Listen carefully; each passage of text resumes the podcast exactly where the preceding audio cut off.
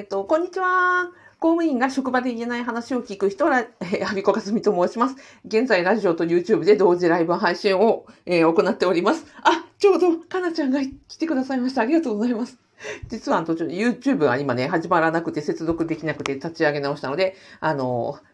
気を取り直して始めたいと思います。えー、このチャンネルは公務員が職場で言えない、えー、副業の話、人間関係のお悩み、そして辞めたい話などを解決するチャンネルです。えー、最初にお詫びですが、私、歯の治療中につき、えっ、と、大変お聞き苦しいかと思いますが、一生懸命喋りますので、えご了承ください。今日のテーマは、公務員辞めた後何する問題の、え解決法、ヒントという話をしたいと思います。です。えっ、とですね、まあ、結論から言いましょうかね。えっ、ー、と、公務員を辞めた後のネクストキャリア、まあ私よくネクストキャリアって言うんですけど、えっ、ー、と、定年退職にしろ、早期退職にしろ、あの、辞めてね、悠々自適に何もしないという方以外は、まあ何かしら働くこと思っている方は、私みんなね、ネクストキャリアというふうに呼んでいます。で、そのネクストキャリアの見つけ方ということで、私はね、もう、この3つが非常に重要ということに思っていて、で、と、一つ目は何をするかを考えるときに、え、実在のサンプル、まあ、人ですので、え、ー、と、実際にそういうの道を歩いている人が、あの、実在するかどうかっていうのは非常に重要だと思っています。で、二つ目はその確率がどれぐらいなのかということを重要視した方がいいよと。で、この、うんと、二つ、実在のサンプルがいて、確率がそれなりに高いことであればですよ。その人にあの実際に近づいたりとか、交流を持ったりとか、お話をする機会があればですね、もうかなりの高確率でこれは叶っていくので、退職後何する問題の解放としては、えー、この3つしかないよね。これが一番、え確率で再現性が高いよねというふうに思っているところです。一つ目は、えー、実際に、えー、公務員を辞めた後やっている、その実際の実在のサンプルがあるということ、そのなっている確率が、えー、なんていうのかな、えレアじゃないということ。三つ目は実在の人物ですから、なるべくその人に近づいていって、話したり交流する機会を持てば、自分もそうなれるよという話なんですね。まずは、えっ、ー、と、あ、そう、なんでこの話をしようかと思ったかというと、今日ね、えっ、ー、と、収録しているのが4月の9日で、あの、選挙の日だったんですよ。で、えっ、ー、と、北海、私が住んでいる北海道はですね、あの、現知事が、まあ、ちょっと今選挙がどうなったかわかりませんけど、現知事が鈴木直道さんとおっしゃいましたね。この方、元公務員なんですね。どうだったかな？さっきちゃんとプロフィールを見て、嘘を言わないように確認しました。えっ、ー、と、今、えっ、ー、と、最年少38歳で北海道の知事になった、えー、鈴木直道さんという方は、えっ、と、昭和56年生まれ、1981年生まれで、え高校卒業後に、えっ、ー、と、東京都庁の職員さんになられたんですね。で、その在職中に、えー、法政大学に、えー、通われて、うんと、働きながら大学に進学して大学を卒業されたと。で、その、大学卒業した後に東京都の職員から、北海道の夕張市ですね、あの財政破綻した、えー、夕張市に派遣をされて、おそらく出向みたいな形で夕張市で、えー、生活をしながら、えっ、ー、と、1年、え合計2年間の出向をされたと。で、その時にその夕張の、あの、まあ、本当にそこに住んで、その、あの、夕張市民として、復興と、復興というかね、財政の立て直しを、え担当する中で、えっ、ー、と、その後ですね、戻、戻られた2年後に東京、あの知事本局総務部から内閣府に出向を命じられて、えー、夕張市の行政参与に就任をし、で、その後、夕張市長選挙に立候補して、当選をされるんですよね。で、その時にはやっぱり夕張市長になるわけですから、えー、あ、当選するかどうかは別として、えー、当選しないかもしれないけれども、うん、都庁を退職して夕張市役所の市長になれたわけですよ。で、市長を9年間かな？務めた後、えっ、ー、と、そうですね、えー、夕張市長を2期務められた後、えー、北海道知事に、うんと、就任したという2019年に北海道知事に、まあ、全国最年少で、えー、当選されて、今2期目で今日ね、再選かどうかというのが、あの、選挙なんですよね。ということは、あ、この方は、えー、東京都庁の職員だったわけですよ。しかもその、ね、高校卒業後で入られたということは、なんかこう、キャリア組は、今は総合職っていうんですかね。えでは入られたわけではなかったということで、で東京都の職員の、あの、OG、OB、あ、OG、OB、うん、になるわけですよね。なので、一つのパターンとして、あ、ち、このね、北海道知事を見たときに、まさにさっき言った実在のサンプルじゃんと思って。で、えっ、ー、と、地方自治体の職員から、えっ、ー、と、知事になっている、まあ、市長になった、首長さんになられた、知事にもなった実在のサンプルがここにいらっしゃるなというふうに思ったということ。それからね、あの、選挙の立候補者の、なんですか、新新聞見てたんですよね。えー、北海道知事、それから道議、あの、道議って言うんですけど、えっ、ー、と、県議会じゃなくて道議会って言うんですけど、えっ、ー、と、要は県、県議会議員ですね。えっ、と、あとは市長選と、え市議会議員選があったんですね。私の地域。でその、あの、候補者の新聞を見ていたら、まあ、元公務員の方多いんですね。あの、現職とか、あの、なんですか、えっ、ー、と、新人候補者に、の方でも、あの、候補者全員を見ていたら、公務員の方が結構複数いらっしゃって、例えば学校の先生であるとか、自治体の職員さんでいらっしゃるとか、まあ、このね、鈴木直道、現知事を筆頭として数人の、えっ、ー、と、議、えー、議員さんか、あの、議員さんが、元公務員でいらっしゃったんですよね。ということは、確かに考えればですよ、結構多いなと思って、行政とかね、学校も、まあ、もちろんそうですけど、教育とか、まさに公務員として、あの、培った、えっ、ー、と、専門性って行政なわけだから、それの専門性を活かしたネクストキャリアとして、議員さんとか知事とか、あの、政治の世界っていうのは非常に親和性高いよねって改めて思ったわけですよ。なので、しかも人数としては高い。確率としてはかなり、あの、まあ、なんですかね、議員の中で、えー、は高いわけだし、おそらくあなたの自治体にも、元、えっ、ー、と、役場職員の、えー、なんだっけ、首長さんとか議員さんとかは、おそらく複数いらっしゃると思うので、確率的には非常に高いあの確率でなれるネクストキャリアだなと思ったんですね。で、確かにそんなね、いや、議員なんてちょっととか、首長さんなんてとんでもないっていうふうに思われるかもしれないですけれども、でも、このネクストキャリアを考える上で大事なのは、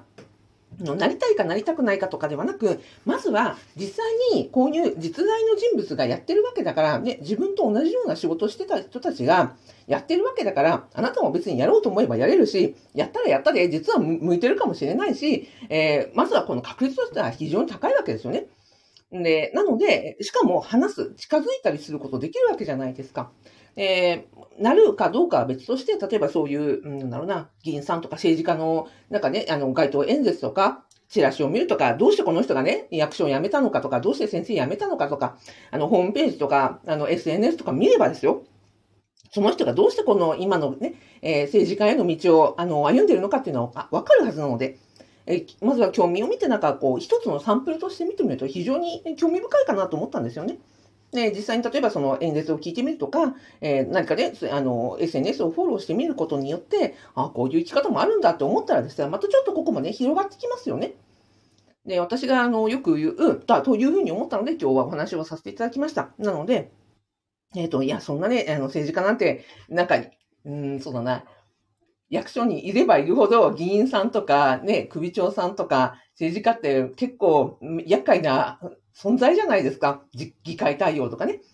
だけれども、まあでも一つの、あの、ネクストキャリアとしては、一つのサンプルとして非常に確率の高い、しかも現職の経験が生きる道だよねというふうに一つ思っておくっていうのはありかなと、は思いましたね。で、あとはそうだな、逆に言うと、よくね、あの、現職中になんかブログ書いて稼ぎたいですとかっていうふうにおっしゃり、おっしゃる方いらっしゃるんですが、私昔はね、ブログもあの教えてたことありましたけども、今一切教えてないんですよ。なんでかっていうと、もうここがね、あまりにも低すぎる。だって、えー、公務員を辞めてブロガーになった人で実在の人物で会ったこと、会える人っています？私、ブログ書いてる人、多分今まで1000人以上見てきてるけど、ブログだけで稼いでる元、しかも公務員経験がある人って私一人しか知らないですよ。その方はもうむちゃくちゃ優秀で、いつブロガーになってもいいけれども、でもまだ現職の公務員続けてるっていう方ぐらいの方なんですね。で、これはもう本当に非常に、その1000人ブログを書いてる人の中でも、それだけで生計が立てる、立て立てられる、ネクストキャリアになるぐらいのブログの、なんていうんですかな、うんと、知識と、えー、かける技量、を考えたとき、しかも今後ですよ。今、その、じゃ、チャット GPT だの、ね、AI だとか、うんと、なんだっけ、VR だとかができた出てきたときに、じゃあ今後稼ぎ続けられるかという確率を考えてもですよね。うんと、私が、そこはちょっとやっぱり将来性というか、現実味として難しい確率、実在のサンプルが少なすぎるということと、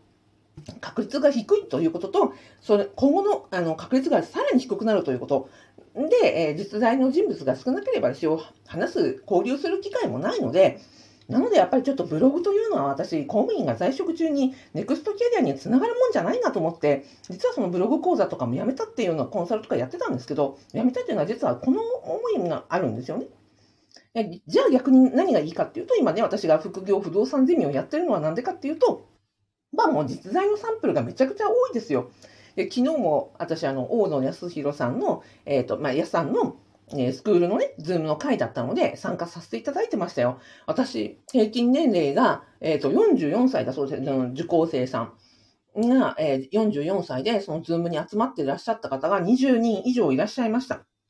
で、44歳平均の、えー、20何人が集まってる場でですよ。もうすでに物件を買って、えっ、ー、と、バリバリその家賃収入をもらっているという方のね、がもうほとんどで、まだね、これから始めます、01これから作りますっていうですね、あの、あとは私は、ね、みたいに物件は買ったけれども、まだ家賃収入が入っていませんという人の方が少なくて、だからこの確率としてはやっぱりちゃんとね、勉強し、行動を積み重ねていけば、確率として十分ある。しかも、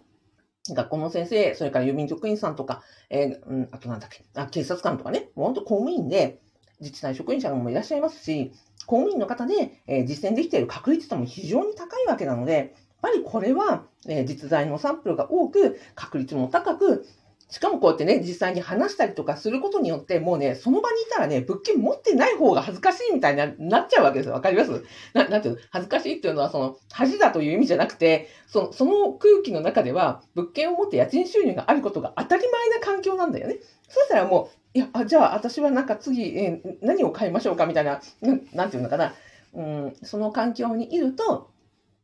おのずとそれが当たり前になっていく行動したりとか知識とか、えっ、ー、と、その収入があることが当たり前になっていくみたいなところを昨日ね、その大野さんのスクールオンのなんかこう、 Zoom の画面を見ながら、あなんかここにいると本当に家賃収入を得ることって、なんかこう、息を吸って吐くような当たり前な環境だな。でもそういうふうに、で身を置けることによって私もまた知識とか、あの、なんとか、当たり前が、えっ、ー、と、変わっていくし、そういう先輩方と話すことによって、私自身のマインドとか行動とかも加速できていくので、本当にこの3つはね、あの、退職後のネクストキャリアを考える上で、非常に重要だなと思っているので、まあ、今日をご紹介をさせていただきました。なので、えー、早期退職にしろ、えっ、ー、と、定年退職にしろ、定年延長後の、えっ、と、仕事にしろ、え、公務員退職後にね、悠々自適で一日も働かないでいいよという人以外はですよ、何かしら仕事をすることを考えるわけなので、その時には、えー、まとめますけれども、実在の、えー、やっているサンプルがあるということ。えーと、それは例えば、うん、やりたいかやりたくないかではなく、まずは実在にこういうことをやってる人がいるっていうのが非常に重要で、さっきのその元東京と職員の方が知事になったり議員さんになったりとかね、してる政治家なんかも含めて、こうあ、この人元公務員なんだっていう、なんか人のキャリアに、え注目してみるということ。それからそのキャリアが起こっている確率を見るということ。例えば、うんと、なんだっけな。今日、たまたま聞いたのは、うんと、何でしたっけ。あ、警察官になって、えー、その狙撃、えー、銃、えー、の、ピストルのね、狙撃の腕が認められて、えー、国体に出たみたいな話が、を聞いたんですよ、たまたまね。その確率って、まあ、非常に低そうじゃないですか。まあ、警察官の方はたくさんいるにしろ、その狙撃の、ね、腕を認められて国体に出るということよりはですよ、あの、そういうふうに、これは確率が高いことなのか、えー、ということを考えるところですね。で、あとは、その実在の人物がたくさんいて、確率がそれなりに高いことであれば、ちゃんとそういう方と接したりとか、えっ、ー、と、話したりとかする機会が必ず出てくるので、そこの環境に身を置いておくとネク、あの、おのずとネクストキャリアにつながってきますよね、ということをお話をさせていただきました。で最後にご案内でございます。えっ、ー、と、今ね、私も先ほどお話ししました通り、えー、公務員の在職中にネクストキャリア、もしくはもう定年、えー、延長まで働くにしろですよ、早期退職するにしろ、え次の、ね、年金までの収入源をえ、ー、と、それから正確に余裕を持たせていくという意味でも、収入になる、えー、合法的な副業で不動産を、えー、お勧めしており、えー、私の公務員副業不動産ゼミでは、オンラインスクールと、あと、コミュニティを運営しておりますので、もしご興味いただきましたら、動画の概要欄とラジオの説明欄に、え、無料動画セミナープレゼントしてますので、ぜひよろしかったらアクセスしてみてください。はい。ラジオで、えー、コメントいただきました。ありがとうございます。かなちゃん、こんばんは。よろしくお願いします。ありがとうございます。お元気でしたか、かなちゃん？えー、はなさん、あ、はなちゃんありがとうございます。まりかさん、ありがとうございます。お疲れ様です。まりかさん、えっ、ー、と、年度末から年度始めにかけて、なんかむちゃくちゃ大変そうだったので、あのツイッターの画面を見ながらですね、頑張ってって念を送ってました。エールを送ってました。あ、島サンタさん、ありがとうござい